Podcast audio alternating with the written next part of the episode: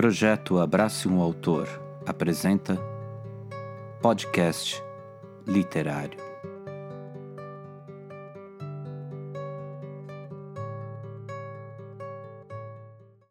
Episódio de hoje: Claro Enigma de Carlos Drummond de Andrade, poema Encontro. Vocabulário Orvalhado significa coberto por gotas de orvalho, mas também, por extensão, pode querer dizer molhado, coberto por água. Orvalho é a condensação da água em gotículas que aparece em telhados e folhagens pela noite e pela manhã. Roça tem vários sentidos, mas neste poema especificamente quer dizer terreno de lavoura.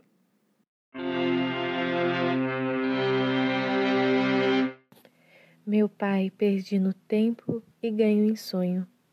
Se a noite me atribuiu o poder de fuga, sinto logo meu pai e nele ponho o olhar, lendo-lhe a face, ruga, ruga. Está morto, que importa? Ainda madruga e seu rosto nem triste nem risonho é o rosto antigo, o mesmo, e não enxuga suor algum na calma de meu sonho. Ó meu pai arquiteto e fazendeiro, Faz casas de silêncio e suas roças de cinza estão maduras, orvalhadas por um rio que corre o tempo inteiro e corre além do tempo, enquanto as nossas murcham num sopro fonte represadas.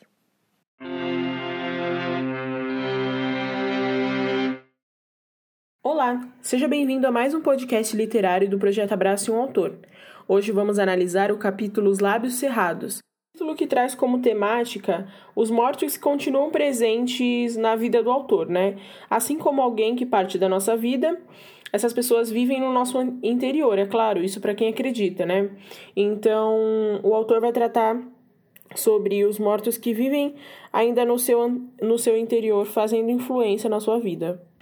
O poema escolhido de hoje para ser analisado é o poema nomeado Encontro, onde Carlos Drummond é, presta uma homenagem e remete algumas lembranças dos sonhos vividos com seu pai. Após a morte, é claro, né? Então vamos lá, analisar o poema parte a parte.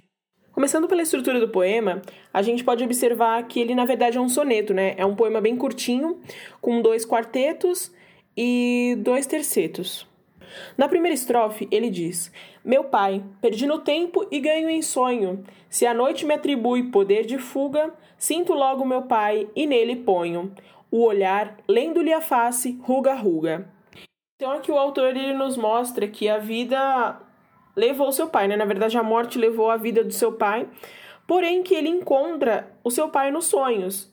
E que quando ele fala que é, se a noite me atribui poder de fuga, que quando essa noite chega, para que ele a utilize como fuga, no sonho, frente a frente com seu pai, ele lhe percebe até as rugas, né? Tanto a ruga dele quanto a ruga do pai, né? Porque aqui a gente pode ver, é, através do contexto histórico e da, e da data, que também já é um, um Carlos Drummond mais maduro, um Carlos Drummond mais, mais velho mesmo. Está morto? Que importa? Ainda madruga e seu rosto, nem triste nem risonho, é o rosto antigo, o mesmo, e não enxuga suor algum na cama, na calma de meu sonho. Então aqui o autor fala que o pai dele tá morto, mas o que importa, né? A gente realmente a gente não quer que ninguém se vá da nossa vida, mas o que importa realmente aqui é que ele consegue encontrar os seus pais no o seu pai nos sonhos que ele tem e por estar morto, ele já não mais sua, né? Não tem mais o que enxugar de suor pelo seu trabalho. Importante ver aqui também que ele fala, né, na calma de meu sonho. Então não é aquele sonho que ele acorda assustado, que ele tem medo dessa transcendência, que ele tem medo desse pai que ele vê nos seus sonhos, mas sim que é um sonho calmo. É o um encontro onde ele consegue ver o seu pai, ver as coisas que ele é, realizou e está realizando, né, nessa vida transcendente. Então vamos prosseguir com a terceira estrofe. Ó meu pai, arquiteto e fazendeiro, faz casas de silêncio e suas roças de cinza estão maduras, orvalhadas. Nessa parte, o autor fala das duas profissões do pai, né?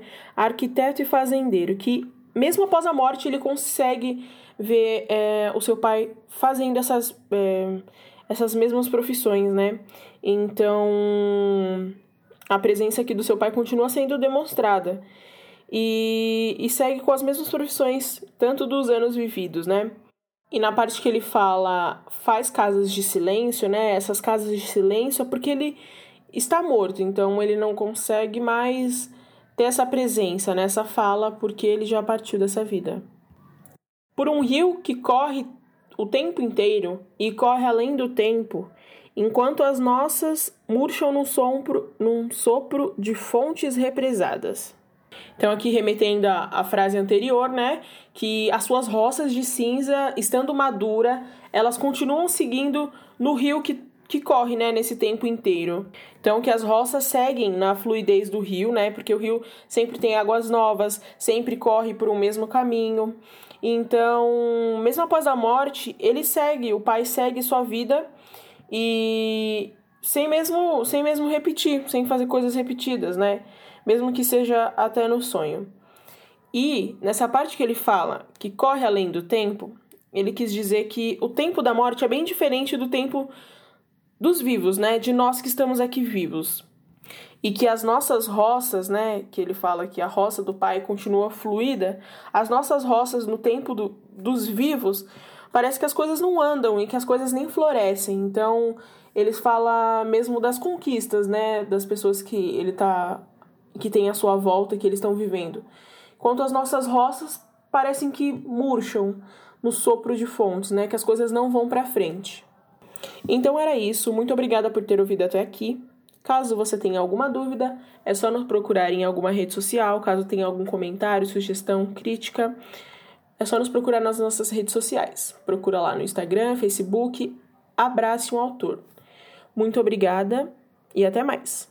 Tá, mas e o autor? Em 1969, Drummond publica o livro Reunião, que é uma antologia que abarca toda a sua obra poética até aquele momento. Nesse mesmo ano, ele começa a escrever para o Jornal do Brasil. Em 1977, ele grava a própria leitura de 42 poemas lançados em LP pela Polygram. Até 1987, que é o ano de sua morte, a produção se mantém intensa e contínua, e o poeta recebe diversos prêmios pelo conjunto da obra. Destacam-se, desse período, Amar-se Aprende Amando, de 1985, e Farewell, de publicação póstuma. O poeta vem a falecer 12 dias depois de perder sua filha, Maria Julieta, para o câncer. Projeto Abrace um Autor apresentou podcast literário. Apoio Instituto Federal de Educação, Ciência e Tecnologia de São Paulo.